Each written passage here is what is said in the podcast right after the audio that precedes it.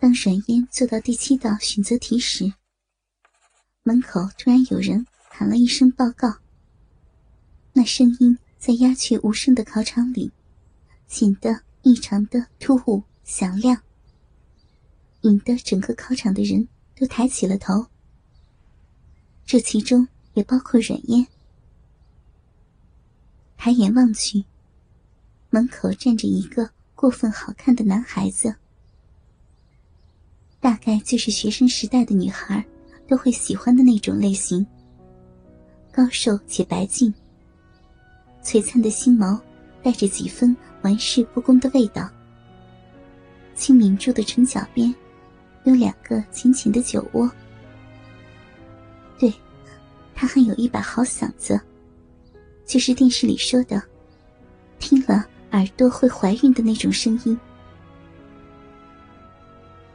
监考老师走到门口，询问他的情况。按理来说，迟到了是不允许参加考试的。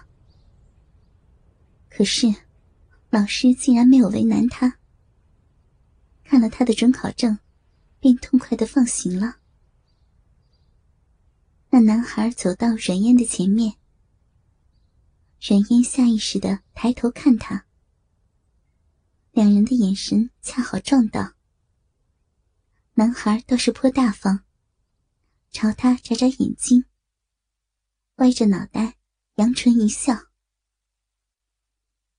阮烟愣了片刻，才微微点头以示响应，随后连忙低下头。继续做题，几乎有种落荒而逃的意味，心脏仿佛被什么东西给击中了。答完卷子，距离考试结束还有二十分钟。阮烟犹豫了一下，看着前面那个有些清瘦却挺拔的背影，还是站起身，提前交卷了。走过前面那个男孩的旁边，阮嫣故作不经意的侧过头，扫过他的桌面。准考证放在右上角，眼神掠过一张标志的一寸照片，落在一旁的姓名栏，上面用黑色签字笔写着“荣婷”两个字。冉嫣默念着他的名字。缓缓走向监考老师，怕他在身后看着。阮烟还刻意的把背脊挺得笔直，尽力走得沉稳优雅。考试座位是轮换的，阮烟在接下来的考试中都没有再遇见他。他克制住心中疯狂滋长的落寞与渴望。在最后一门考试结束时，阮烟从草稿纸上撕下一个长条，在上面郑重的写上了几个字。走出 A 中之前，他去小卖店里买了一个许愿树专用的挂件，小心翼翼又虔诚的把那枚小纸条塞了进去，然后。挂在了那棵大榕树的枝干上。阮烟望着那棵满载希望的大树，心里默默的想着：自己的愿望会实现吗？荣婷睁眼的时候，已经快晚上七点了。外面的天刚擦黑，暑气还没有完全退散。他去冰箱里拿了罐冰啤，咕咚咕咚的灌了下去。自从中考完，他的作息就越发的混乱。每天和几个朋友出去吃饭喝酒，或是通宵的打游戏，时常日夜颠倒。他的父母都是大忙人，没空管他。袁子欣邀请他和他一家去欧洲，他也拒绝了。开玩笑啊，难得可以过一个消停的假期，他干嘛要找不痛快？QQ 里，几个人已经在商量晚上去哪儿吃饭了。六子说：“要不晚上去酒吧喝酒蹦迪啊？”旭仔反对：“去了八百次了，不腻啊？”大雄回复道：“哎，来点新鲜的，不如咱们去庙街吃大排档。”荣婷看到这儿，单手摁着键盘回复道：“大排档，大雄，你最近缺钱还是怎么着啊？滚滚滚！老子缺你们这点蹦迪钱啊！我跟你们说，庙街那边有家大排档，老板家的闺女长得贼漂亮，好像也是刚考完试吧，最近天天在那边帮忙呢。”六子回道：“哼，我说的嘛。”原来是想泡妞啊！